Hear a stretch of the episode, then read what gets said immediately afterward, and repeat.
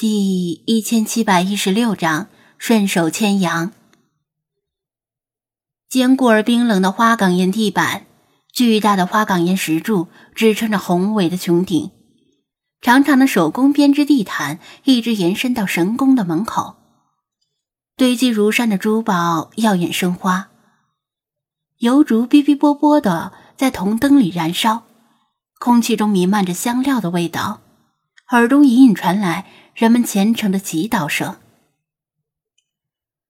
女性化的贝斯特神像笔挺的屹立，庄严而神圣。周围的一切无比熟悉，正是贝斯特神宫。菲娜漠然的打量着周围的陈设，要说她内心之中没有一丝眷恋和触动，那显然是不可能的。但她知道，这些都是假的。真正的贝斯特神宫早已毁于异族之手，至今只剩下残垣断壁。他亲自踏足过那里，亲眼目睹过。作为一名战士，他拥有无比坚强的内心。尽管周围的一切天衣无缝，如果不是他已经知道贝斯特神宫已经坍塌，说不定他真的会信以为真，只当是做了一场漫长的梦。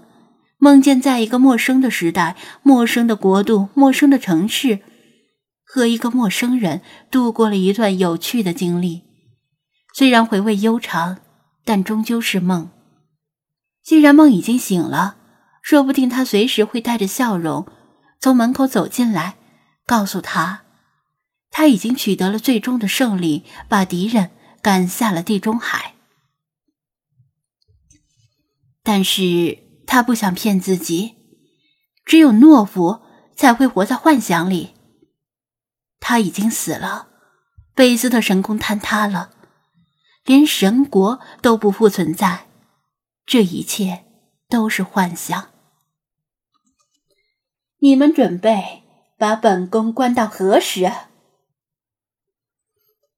他沉声说道，声音在宽敞的神宫里反复回荡。但没有等来回答。菲娜走到神宫门口，抬爪试着推了推大门，大门纹丝未动。以一只猫的力量，确实很难推动沉重的大门。但它其实并不是一只普通的猫，而且这扇大门通常来说是不会关闭的，除非混乱之神赛特裹挟着黑风暴来袭。本宫不是你们的阶下囚。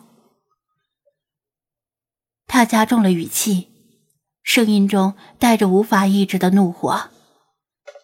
速速把本宫放出去，本宫也许会赦免你们的不敬之罪。依然没有回应。菲娜愈发暴怒，抓起手边的珠宝，狠狠的掷向大门。说话都是哑巴吗？华丽的珠宝砰然破裂，散落了满地。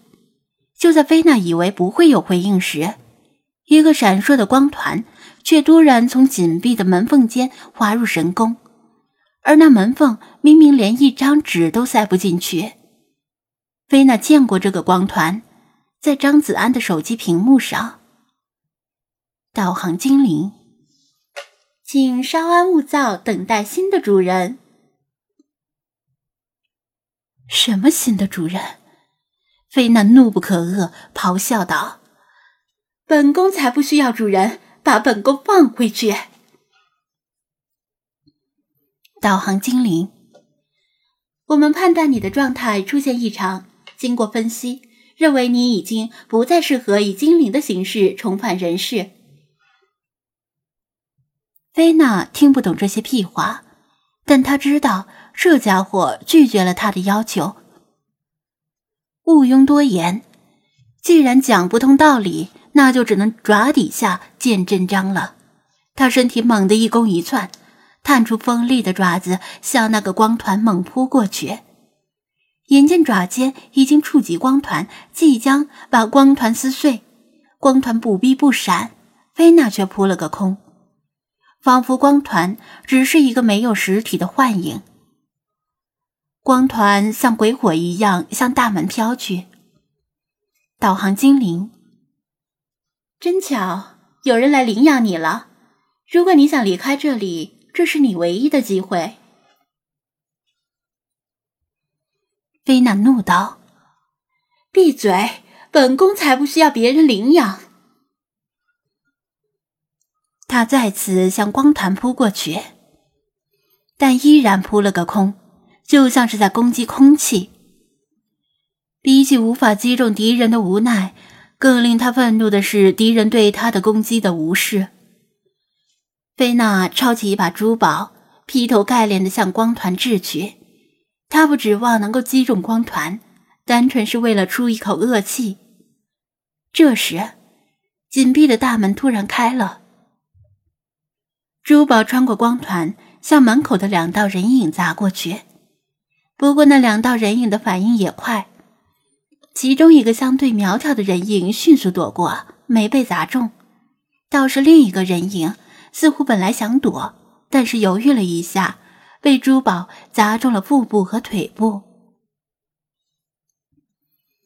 菲娜这一掷使出了全力，虽然只是珠宝，但珠宝的分量不轻。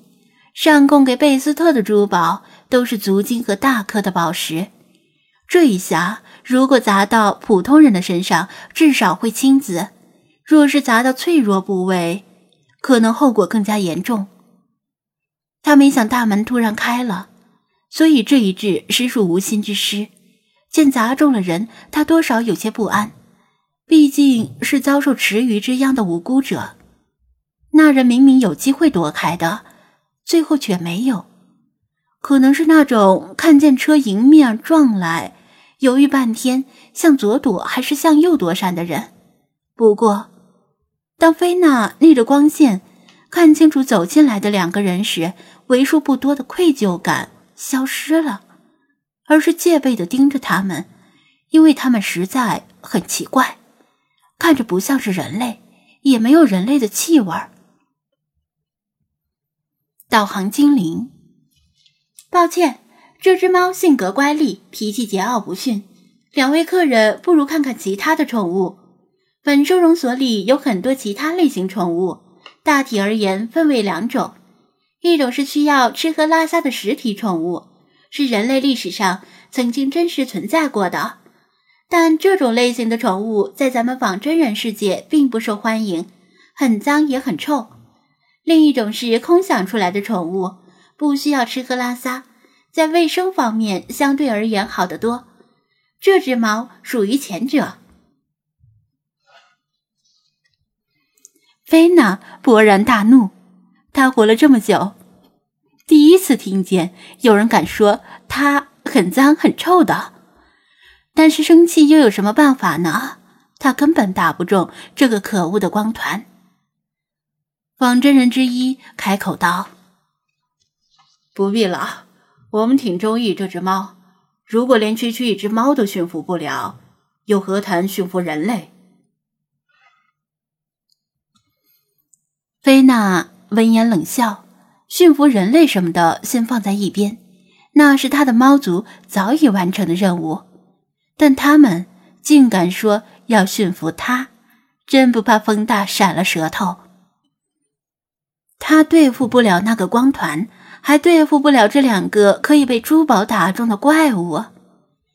于是他屈背弓腰，准备扑上去，把他们挠得满脸桃花开，给他们点颜色看看，看他们以后还敢不敢口出狂言。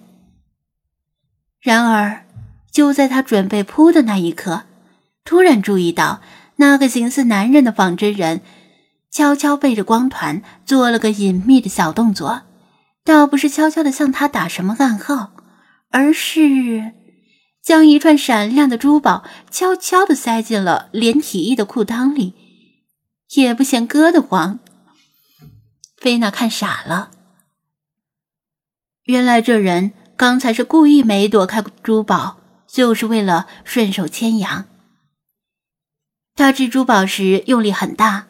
珠宝的飞行速度也很快，那人一开始本能的想躲，但看清飞来的是价值连城的珠宝，瞬间改变了主意，拼着挨一下砸，偷偷接住其中一串，而且是从眼花缭乱的珠宝中接住一串看似价值最高的。